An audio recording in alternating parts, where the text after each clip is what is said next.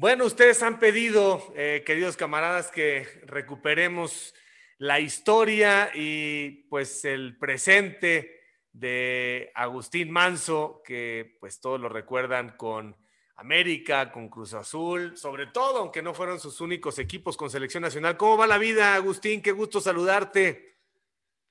Javier, muchas gracias. Pues aquí pasándola, trabajando como siempre y, y pues tratando de hacer lo mejor en todo lo posible con la familia, con los nietos ahora. Entonces, eh, pues tenemos mucho que hacer todavía, ¿verdad? Oye, y esperando el Mundial, ¿no? ¿Cómo ves a la selección mexicana en Qatar, Agustín? Fíjate que yo creo que bien, a pesar de que no ha tenido las cosas, no le han salido bien. Seguramente los muchachos eh, entienden la responsabilidad que hay y van a hacer todo lo posible para que la situación eh, se revierta y que puedan llegar a ese quinto partido tan anhelado, ¿verdad? Pero ves eh, a una selección que te ilusiona, una a una selección que, que, te genera dudas, eh, porque siempre es muy complicado el entorno antes de un mundial, pero comparándolo con otros, me dices, estás más optimista, menos optimista, ¿por qué? No, totalmente menos optimista. Eh, no me gustan muchas cosas que, bueno, este, no es hacerlo públicamente, pues no es este, del agrado mientras no estás en el momento, pero sí creo que esta selección no ha estado eh, bien, bien organizada, no han tenido eh, a los jugadores que deberían estar, hay otros que no deberían estar, pero bueno, pues es que así se, se presta, así se maneja y los intereses de, de, de ciertas cosas pues funcionan de una manera que dejan a la deriva las situaciones porque hay jugadores que deberían estar, según yo, ¿no? Según mi, mi, vista eh, profesional que tengo, creo que la selección este, no está bien preparada, no, no va bien, pero siempre da resultados porque al final de cuentas los jugadores se responsabilizan y al final hacen un, o tratan de hacer su mejor esfuerzo y su mejor técnica y su mejor táctica y pueden llegar a lograr entre ellos este, algo importante para México.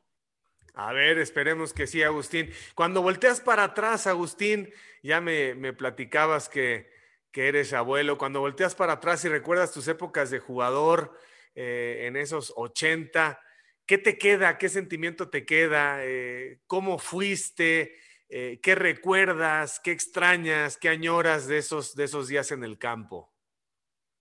Bueno, el haber sido jugador de fútbol es algo muy especial, son muy pocas las personas que lo logran y sobre todo en, nuestra época que fue pues eh, más romántica por supuesto y pues recuerdas todo lo que sucedió, todas las buenas situaciones, las malas, pero pues siempre te deja una huella muy importante que terminaste haciendo las cosas lo mejor posible, lo más profesional posible y eso eh, significa que pues salí muy satisfecho de lo que yo hice y muy contento y sobre todo eh, siendo eh, eh, un director en algún momento dado de tu, de tu vida, porque después del fútbol, pues uno cree que se termina todo, pero siguen muchas situaciones, siguen muchos trabajos, siguen muchos esfuerzos que hay que hacer y seguir haciendo para poderte mantener y estar contento y estar feliz con tu vida.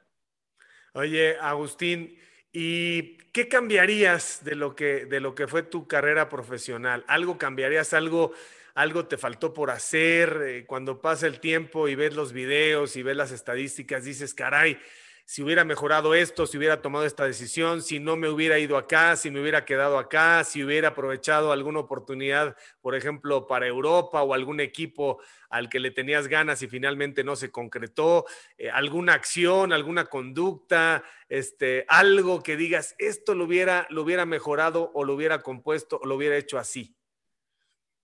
Fíjate que eh, si no hubiera tenido yo esa lesión, yo creo que hubiera sido todavía mucho más este, efectiva mi, mi, estancia en el fútbol mundial, porque si hubiera estado yo en Europa, yo intenté ir de mi parte dos veces allá, hice mi, mi esfuerzo, y, pero se me complicó, no tuve la, la, uh, el apoyo total de la gente de aquí del medio, pero este, lo intenté.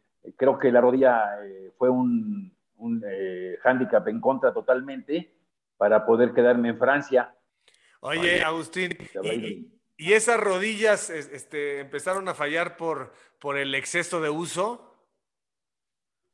No, yo a los 17 años y eh, ya tenía ya tres operaciones, dos de la rodilla y una de un músculo en la pierna derecha.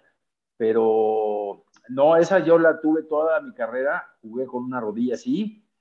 Pues ese mensaje que te mandé creo que es el, la realidad de lo que sucedió, eh, Javier. Tú no sé, tuviste siempre eh, en mi, eh, nos acompañaste siempre en esta carrera porque creo que somos parecidos en edad, tal vez un poquito más joven.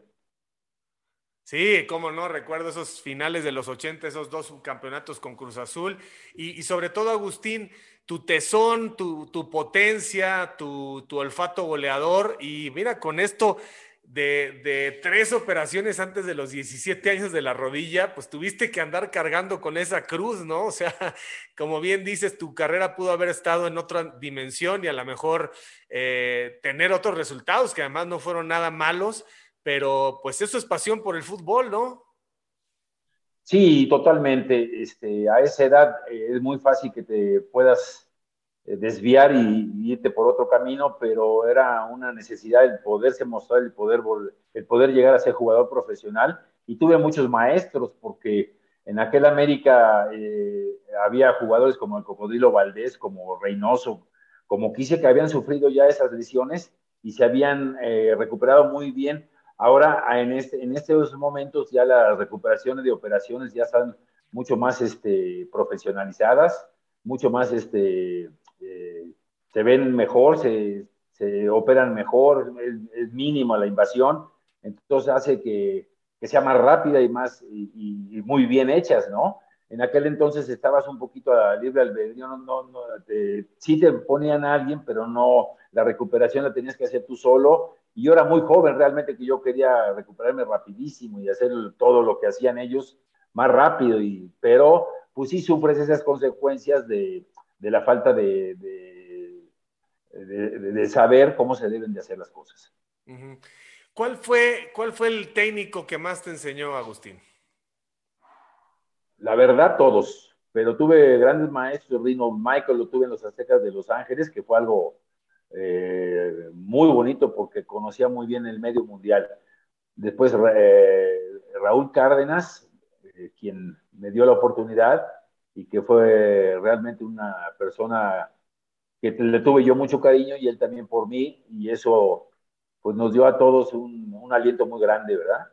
El señor Roca pues fue también una, un magnífico en su momento técnico, que nos dio también este, eh, pues esa capacidad de trabajar y de enseñarnos a, el valor de lo que es el fútbol y el valor de lo que es la, la profesionalización de este deporte. Después de ello, bueno, tuve a muchos técnicos, Enrique Mesa, Pulido, eh, más jóvenes, pero también con muchas capacidades y que en algún momento iban a hacer algo en, eh, el medio del fútbol. ¿Qué te puedo decir? Este, todos ellos eh, nos, dieron algo en algún momento, nos, dieron esa...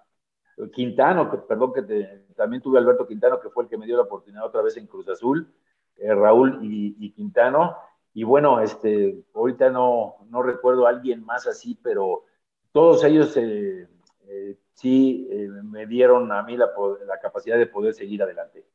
¿Con Treyes? No lo tuve, fíjate, pero sí tuve muchas conversaciones con él. no, fue mi técnico, pero conozco perfectamente bien a los muchachos que lo tuvieron y hablan de él maravillas. Oye, Agustina, vámonos un poquito atrás en el tiempo. Cuéntanos la historia de la familia Manso. Eh, ¿dónde, ¿Dónde crecen tus padres? Bueno, nosotros, mi mamá es yucateca, eh, mi papá es capitalino.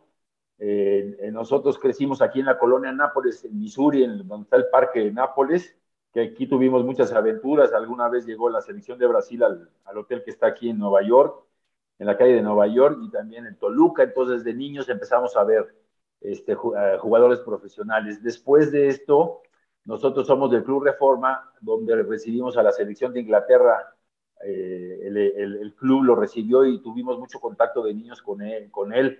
Después en algún tren, Armando y yo viajamos con la gente de Cruz Azul. Desde ahí Armando se volvió Cruz Azulino. Y este, después de esto, eh, nosotros eh, jugamos en, la escuela y ya en algún momento el América nos vio en el equipo, en un equipo de la, hija del señor Aguilar Álvarez de, Pumas. Eh, esta señora tenía un equipo que se llamaba Pumas, pero no tenía, no tenía mucho vínculo con el equipo de, Pumas, sino era otro, otro Pumas, otro tipo de Pumas. Y al final de cuentas este equipo nos llevó a Nueva York a jugar Armando y a mí, y a su vez el equipo América había invitado a la señora Lourdes y a su equipo a, participar. Y de ahí nos vieron el profesor Galvez y nos invitó a jugar Armando y a mí a, las fuerzas básicas. Teníamos 17 eh, años exactamente cuando ingresamos al equipo de América. Yo tuve una carrera más meteórica que Armando. Armando sí le costó un poquito más de trabajo. Él se fue a Tampico. Estuvo por allá un año con el señor Roca y después regresa. Cuando viene Roca América, regresa y regresa ya con Armando como titular. Le quita el puesto a Regis ya, ya empieza a jugar ya este, de titular Armando en América y se queda durante 10 años. A mí me tocó jugar, este, fui eh, en aquel entonces ya me tocó debutar en América, quedarme en América, ir al Mundial Juvenil, al primer Mundial Juvenil que hubo, profesional menores de 20 años, que fue un éxito, donde quedamos subcampeones. Eh, y de ahí venimos a, vine yo a América, debuto en el 76, antes de ir a Túnez debuto, y de ahí vino una carrera también muy bonita hasta el 80. Y ya en el 80 me, me dejan salir por lo de la rodilla y, pensando que ya no iba yo a tener esa oportunidad, pero en Toluca eh, renací otra vez porque después de, muchos años y de llevar una, una disciplina bien estructurada, regreso a jugar bien al fútbol y, y convenzo en, en Toluca. De ahí me vuelve a contratar en el 84 Cruz Azul y así empezó mi carrera en la máquina. Oye, entonces dices que Armanzo es Cruz Azulino, esto no, esto no, este, es muy conocido, ¿no? Fue un ícono del América al lado de, Alfredo, pero le iba, le iba al Cruz Azul. No, no, fíjate, de joven, de niñito, ¿no? Teníamos 10 años en aquel viaje que hicimos y se hizo Cruz Azulino, pero después vinieron, vino esa etapa de que nos, nos contrata América y todo eso, y bueno, Armando es es un, es un profesional, Armando donde juegue, pues es al equipo que le va. Armando termina de jugar fútbol y se retira del, del medio del fútbol, no volvió a, a tener eh, ningún interés por el fútbol. Eh, muy válido porque él, es su personalidad, él, empezó a tener un éxito en otra, en otra área, se fue a vivir a, a Playa del Carmen, tiene sus departamentos, tiene su negocio de distribución de carne que lo hace muy bien durante muchos años ha manejado este negocio y ha tenido éxito, un éxito eh, solamente por la disciplina que él ha hecho en su, de su trabajo. Pero sí, este, la historia de Armando también es muy interesante eh, porque también ha tenido a, su vez éxito en todo lo que ha logrado, ¿verdad? Oye, ¿y cuántos hermanos son? Nosotros somos Amador el mayor, eh, tiene cinco años más que nosotros, tiene 69 años. A, María Luisa, mi hermana, que va a cumplir 68. Y, este, y, Armando y yo que tenemos 64. Oye, y me dices que tu mami todavía vive. Aquí está conmigo, está acompañándome, está escuchando la, la entrevista, feliz de la vida como siempre lo ha hecho y está encantada de que estemos aquí platicando contigo, Javier. Te manda muchos saludos. Muchas gracias. ¿Y cuántos años tiene? Ya sé que no se pregunta, pero cuando una persona está tan... Sí.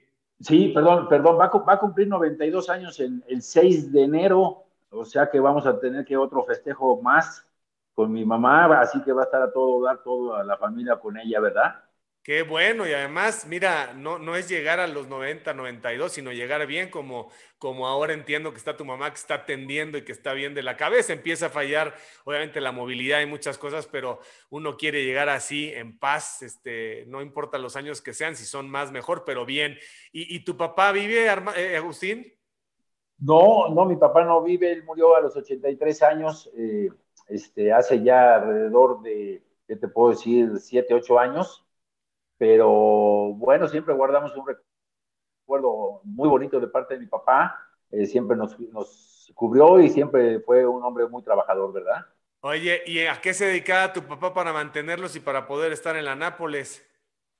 Fíjate que él, él siempre fue vendedor. Él trabajó en varias empresas de primer nivel, IBM, May de México, eh, pero siempre fue un hombre que quiso tener su propio negocio o ser el, dueño de sus propias decisiones y hizo su negocio de que a, su vez hasta ahora, después de 50 años, lo maneja mi hermano Amador, el mayor, que es de aire acondicionado. Eh, nosotros, este, eh, bueno, Armando tiene su negocio ya de, como te comentaba, de distribución de carne y yo tengo el negocio también de, de instalación de paneles solares, que ha sido también, me ha dado un buen, este, una buena guía ese trabajo, porque mientras no estés en el medio del fútbol, pues tienes que buscar algo, porque si no, no puedes quedarte parado, ¿verdad? Oye, Agustín, ¿y siempre desde niño eras, eras buen definidor? O sea, desde niño la posición de centro delantero o y, dices que en el Reforma, pero este, pero vivían lejos, ¿no? El, Reforma está muy lejos de la Nápoles. En aquel entonces estaba 25 minutos, allá nos llevaba mi mamá y mi papá y mi abuela y mi abuela nos llevaban a viernes, sábado y domingo, nos las pasábamos Armando y yo en ese club, jugamos este fútbol, Armando siempre fue defensa central y yo siempre fui centro delantero. Y entonces, imagínate aquí en, Missouri, en el, en el, edificio donde vive mi mamá, que que es dueña de los cuatro departamentos que hay, pues este, empezábamos a jugar fútbol en el garage, después en las recámaras, Armando y yo, y siempre pues, fue una combinación perfecta porque siempre fue defensa central y yo centro delantero, entonces eh, peleábamos por ganar la cascarita o aquí al lado del parque y hacíamos muchos amigos, hicimos muchos amigos y también jugábamos fútbol y había gente que jugaba muy bien y nos enseñó también y, tuvimos bueno, buenos este, ejemplos de, de gente que jugaba bien al fútbol. Fíjate que yo todavía juego en el Reforma, deberías de ir, hay un equipo que se llama este, los Peluchochos, este, de 60 en adelante, ahí juega, no sé si te acuerdas de, Luis Buján, de Pepe López, no sé si en aquel momento eran contemporáneos tuyos en, en, el, en el Reforma, pero ahí está también Esteban Arce, que es un poco más chico que tú. Este, ¿Todavía juegas? Fíjate que no, este, juego otra cosa, este, Déjame decirte que jugué muchos años en el Reforma después de jugar.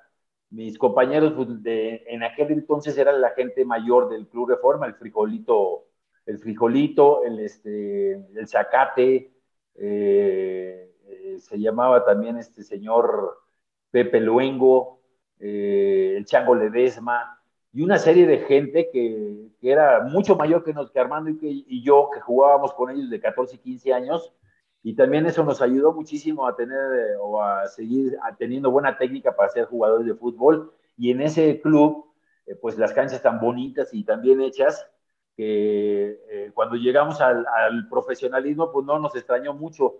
Entonces, sí tuvimos ese desarrollo por ese lado, también jugamos mucho tiempo en el Simón Bolívar, en el instituto, y, y también déjame comentarte que Esteban Arce, yo llegaba cuando estábamos en Toluca, yo pasaba por él y por este, ay, se me fue el nombre de este muchacho, pero pasaba yo por Arce y nos íbamos con mi esposa, Arce y yo, y nos íbamos hacia Toluca platicando y era realmente siempre fue un hombre muy simpático y muy, muy derecho, muy buen, muy buen amigo también, y defensa central muy rapidito, muy ágil, no sé por qué no se quedó, yo creo que tenía las cualidades para poder seguir jugando.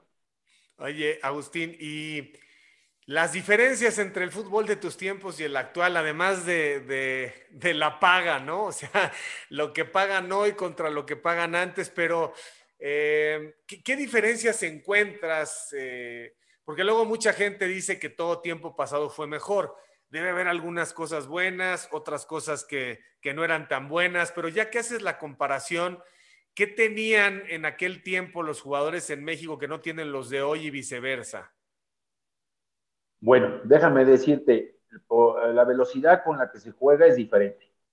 Ahora tú tienes la pelota y te inmediatamente te presionan dos o tres jugadores.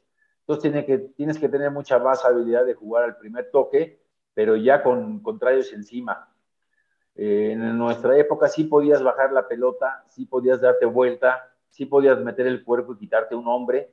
Ahorita no lo puedes hacer eh, yo creo que la velocidad con la que se juega el deporte de ahora es mucho más ágil, mucho más fuerte, mucho más eh, preparación, mucha más preparación física.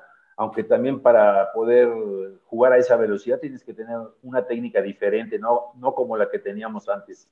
Todo, yo creo, comparativo es otra, es diferente, es este, eh, hay mucho, de comparativo hay mucho porque era más romántico, como te decía yo, tú podías parar la pelota con el pecho, darte vuelta, tener una bonita técnica, regresarla. Ahora no tienes tiempo de hacer eso. Ahora lo tienes que hacer, ah, como te repito, uno o dos toques y, y, salir nuevamente en velocidad para que te la vuelvan a dar o poder eh, abrir un espacio y que, que, tu compañero tenga la facilidad. Yo veo ahora que, que hasta el defensa tiene que eh, agilizar su pase y su mente para que no pueda tener esa, eh, que lo puedan, le puedan hacer un contragolpe o le puedan quitar la pelota en una zona peligrosa. No sé si estés tú de acuerdo conmigo. Sí, de acuerdo contigo, pero también creo que, creo que en contraparte lo hacían más por, por amor, por pasión, este, claro que te importaba lo que te pagaran, pero no sé, como que, como que eran más entregados. Sí, mira, yo, yo fui directivo últimamente en Cruz Azul y te das cuenta que lo económico pesa mucho. Eh, si les conviene determinado eh, contrato o determinado equipo, pues no lo piensan mucho, se van donde les convenga económicamente. Claro, este, ya ese equipo de corazón que tú tengas, puedas tener eh, como en aquel entonces ya no es tan fácil. Y ya, yo creo que ahora lo económico manda y bueno, pues así se han hecho en casi todos los deportes en, el mundo. lo económico es importante, también, por supuesto, el profesionalismo con lo que tú, con lo que tú puedas pagar ese contrato eh, debe, ser, eh, debe ser totalmente eh, de lo mejor. Y creo que pues así se van logrando las cosas. No sé qué vaya a pasar, no sé cómo vaya a cambiar esto, pero sí es importante lo económico, sí es importante ahora lo que puedas desarrollarte, pero con este, sabiendo que vas a a, percibir. Oye, eh, Agustín, ¿y qué cosas del reglamento actual cambiarías? Este, no sé si has visto el tema del VAR y luego este asunto de, que clasifiquen 12 en México y luego gol de visitante y luego eh, tiempo extra y penaltis, pero luego no. ¿Cómo ves, cómo ves eh, la estructura del fútbol mexicano? ¿Qué cambiarías eh, de, la propia federación y del reglamento? ¿Qué no te gusta? ¿Qué te gusta? Mira, no me gusta que decida el VAR, porque tú ves el VAR a una velocidad y, es totalmente otra cosa a como lo percibe un árbitro. Yo me iría a lo antigua, a preparar a tres o cuatro árbitros o hasta cinco que sean realmente capacitados, capaces y que ellos sean los responsables del resultado. Este, es mejor eso a que te vayas a ver a, a analizar en una estructura que es totalmente diferente, totalmente puntos de vista también diferentes, eh, eh, la cámara en alguna posición que no te acomode o que no acomode al, equipo que tuvo la falta o que va a hacer la falta, eso creo que lo cambiaría. El, preparar mucho mejor a los árbitros, que sean mucho más rápidos como los mismos jugadores, más ágiles, no, no poner, perdón que lo diga, pero no tengo en contra nada, pero la mujer puede ir con la mujer y la mujer no puede tener la velocidad de un hombre hasta ahorita, que yo sepa, ¿no? Entonces, la velocidad con la que arranca un jugador, una muchacha de, de abanderada no lo hace con esa velocidad. Pueden ser muy buenas, no lo dudo, puede haber alguna excepción, pero yo creo que hay que preparar a la gente, al, en el sexo masculino, al, al árbitro, y que sea el responsable total del resultado. Si lo hace mal, contra él, si lo hace bien, pues bueno, este, ya, ya habrá quien los puedan criticar. Pero si tú preparas un ar como los que había anteriormente, eran muy buenos, eran eh, realmente catalogados de primer nivel y a, y a, nivel mundial llegaron a ser este, eh, notados y llegaron a ser competitivos en, en, cualquier fútbol del mundo. Oye, Agustín, ¿el torneo corto te gusta? ¿El torneo largo es mejor? Eh, yo, yo creo que la liguilla está agotada, ¿no? O sea, nada más por inercia se mantiene y los torneos cortos, no sé si, si ya estamos nada más acostumbrados y no estamos viendo qué otros beneficios pueden traer. ¿Qué opinas? Mira, yo opino lo siguiente, la liguilla y la nueva forma de, pasar ha hecho que, que, ese sea el torneo importante, que ese sea el torneo visto, que ese sea el torneo que, todo el mundo quiere ver. Ojalá y fueran así todas las, fechas. Yo creo que eh, la liguilla en su momento pues sí tuvo su, eh, su bienestar pero si volvemos a lo mismo, jugamos como en Europa, como en España, yo creo que sería más bonito, más, más efectivo. Los equipos estarían peleando una liguilla, estarían peleando un descenso, estarían peleando alguna copa importante en, en, Sudamérica, estarían peleando una copa importante en Norteamérica.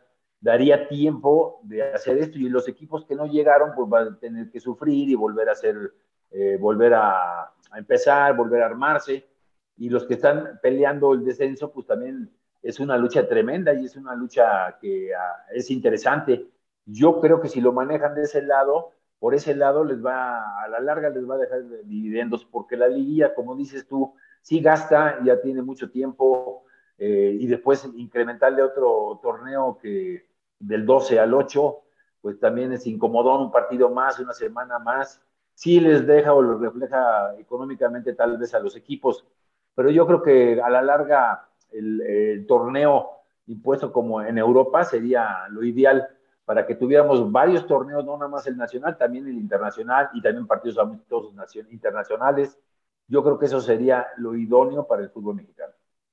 Oye, tú que estuviste en América y en Cruz Azul, la presión entre uno y el otro, la exigencia, porque tú viviste esos dos vestidores y viviste ampliamente surgido de, del América y después la responsabilidad en Cruz Azul.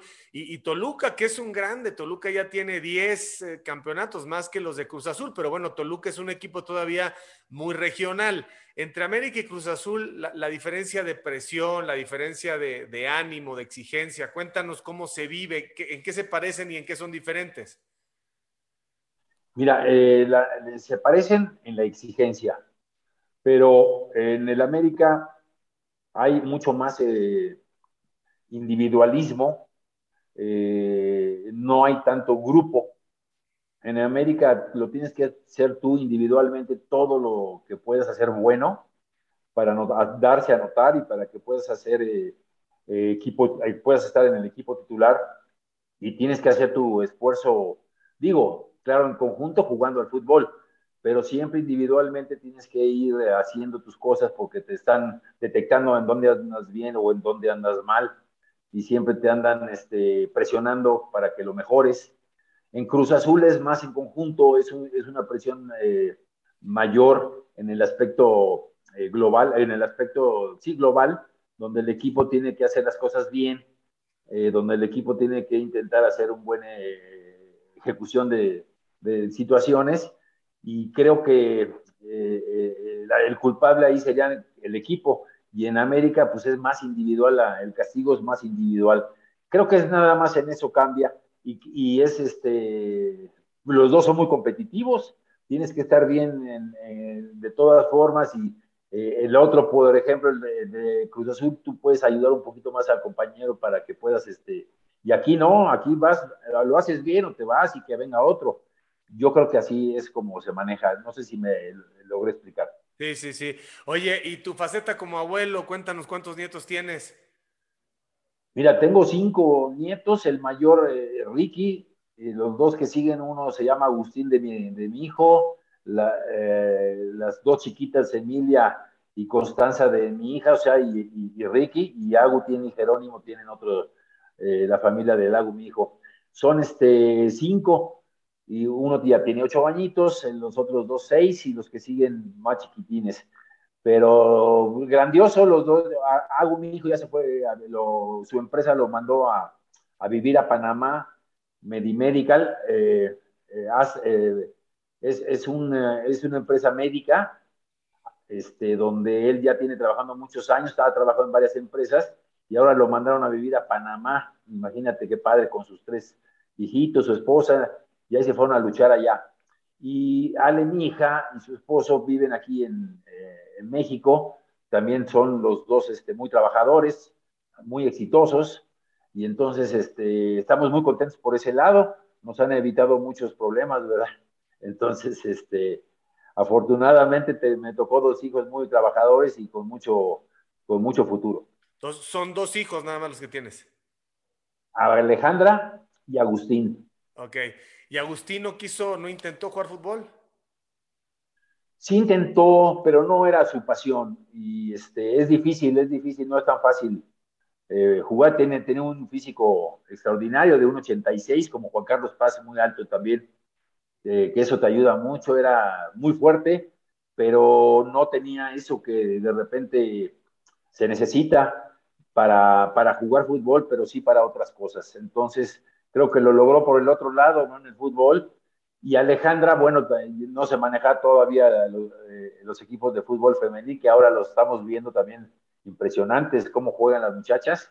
Entonces, eh, qué padre, qué padre por ese lado. Y mi hija, bueno, también ha tenido un desarrollo exitosísimo eh, en, el, en el medio de la administración. Oye, pero este, qué fácil se cuenta ahora, que cuando tú y Agustín, tú y Armando le dijeron a tu papá, vamos a jugar fútbol, tu papá no les dijo, ¿qué fútbol ni qué fútbol pónganse a estudiar? O sea, o, sí les dijo, a ver, este, por etapas, a ver, vamos viendo si van avanzando, pero no me dejen la escuela. ¿Cómo fue eso? Ah, bueno, eso es muy interesante porque Armando y yo eh, eh, estábamos justamente en preparatoria cuando empezamos a jugar fútbol y mi papá sabía por, por, consejos de amigos o por eh, mensajes de amigos, oye, tus hijos juegan muy bien al fútbol, ahí en el Reforma, mi papá le gustaba mucho el tenis. Entonces eh, también lo tuvimos el squash, el tenis, fuimos este, también competitivos en esa, en esa área infantil todavía, pero nos, nos, nos hablaban de fútbol y nos íbamos corriendo. Eh, yo creo que cuando debuté en el América, la primera vez que jugué, mi papá fue al estadio con Fernando Lara, no sé si lo recuerdas, también fue jugador Fernando Junior, y, lo invitó a mi papá, fue el mismo que nos invitó a aquel equipo que te digo de la señora Lourdes, la hija del señor Aguilar Álvarez, que, este, que ese señor fue el que nos invitó Armando y a mí, Fernando Lara, y, este, y su hijo pues también fue muy amigo nuestro desde niños en el club y en varias, en la escuela y todo eso. Entonces resulta que, eh, ay, se me olvidó la pregunta que era que si tu ah, papá los apoyó, tu papá dijo, espérense, o sea, a ver, porque hay un momento en el que en el que dices, no, pues sí, mis hijos son muy buenos, sí, todo el mundo cree que sus hijos son buenos, pero a ver, ponte a estudiar, nada de que vas a jugar. Parece que aquí tu papá dijo, a ver, bueno, vamos a, vamos a dejar que prueben. No. Ya me acordé, le habló Panchito Hernández a mi papá y lo dejó así como que, ¿qué pasó? ¿Qué, qué está pasando? Y este, no dijo nada, de repente se empezaron a dar las cosas, Armando y yo seguimos en el América, pues es que fue muy meteórico, a los tres meses de haber hablado Panchito con mi papá, Armando y yo, bueno, yo debuté por Borja, entonces, este, pues a mi papá le cayó de sorpresa todo eso, no, no sabía ni por dónde venían los, los trancazos, y al final de cuentas, eh, pues estaba feliz, iba a vernos jugar fútbol, estaba, lo usó mucho también para sus relaciones, este, todo ese tipo de cosas, pues le, le, encantó. Y entonces, eh, pues hubo gran apoyo. Y como teníamos 17 años, éramos realmente muy niños, muy jovencitos, pues eh, realmente sí lo, lo, lo sorprendió. Bueno, nos sorprendió, pero después dijo, wow, qué, qué bien que, que, los dejé que creyeran y que intentaran sus sueños. ¿Él jugaba? ¿Tu papá jugaba y jugaba bien? ¿Te acuerdas de niños? No, no, nada. No, no, no, mi papá me acuerdo de una vez en chiquitos de 10, 11 años íbamos a San Luis Potosí, nos llevó y ahí en, un momento que tuvo, nos acompañó a dar una caminadita con una pelota y empezamos a jugar Armando y yo y le hacíamos túnel y mi papá no tenía ni idea de lo que era el fútbol. Sí era buen tenista, era de esos tenistas este, que iba muy seguido a jugar y, deportista eh, a medias, ¿verdad? Pero sí fue, este, sí fue una, una persona que siempre apoyó en todo, ¿verdad? Agustín, muchísimas gracias por tu tiempo. Qué gusto verte, verte bien. Mira, si llega uno a la mitad de los 60 con salud como tú, con proyectos, con estabilidad económica, con su mamá de 92 años vivita y platicando con sus nietos. No puedes más que decir gracias a la vida, mi querido Agustín. Así es, Javier, te lo agradezco muchísimo, mano. Igual que tú, también te veo muy bien, muy chambeador. Eh, un saludo enorme a tu gente que, tuve contacto con, tu, con la señora que, que, trabaja contigo, muy lindos todos. Y esperemos vernos prontamente. Claro que sí, mi Agustín. Te mando un abrazo y otro para tu mamá, por favor. Muchísimas gracias. Un abrazo grande. Gracias.